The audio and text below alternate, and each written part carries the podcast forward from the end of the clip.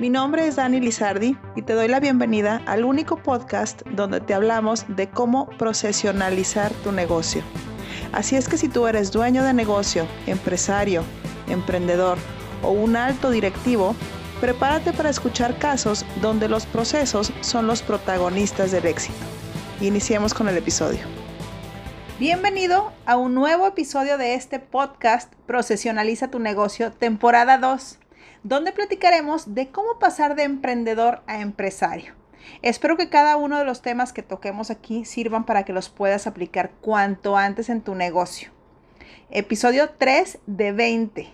Gracias por estar aquí. Comenzamos. ¿Qué pasaría si le preguntamos a cada persona de tu empresa, a cada empleado, si tiene claro quién es su jefe? ¿Qué responderían si les preguntáramos quiénes son sus pares con los que deben de formar equipo para tomar decisiones? ¿Sabrán? ¿Lo tendrán claro? Y es que cuando eres emprendedor, es hasta cierto punto normal o digamos que es frecuente que estos temas estén vagos, porque no tienes definido el orden y la distribución de cada uno. Pero estar trabajando así queda muy lejos de que puedas llegar a ser empresario necesitas una estructura organizacional. En términos más coloquiales, diseñar tu organigrama. Existen diferentes tipos de formas en que puedes hacer un organigrama. Hay varios tipos de organigramas.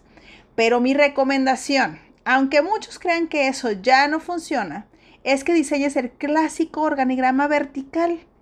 ¿Por qué? Porque ahorita lo que necesitas es orden, claridad para tu gente luego te vuelves, te pones innovador.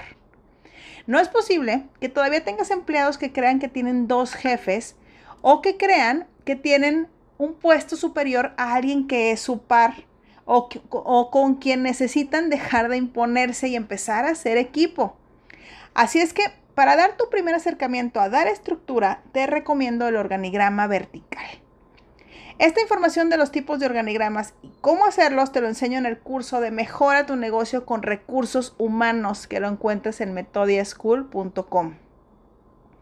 El organigrama está infravalorado, pero entre las maravillas de contar con un organigrama están, como ya te dije, claridad para tu equipo.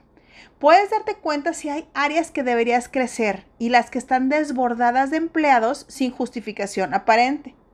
Puedes ver también los puestos vacantes y hacer planes de contratación en fases. Así no contratas a quien crees que necesitas sin tener el panorama completo. Y la que considero la más poderosa.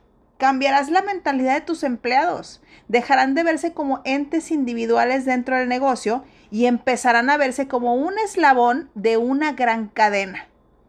En pocas palabras, emprendedor, sin organigrama no hay ruta trazada que te lleve a ser empresario.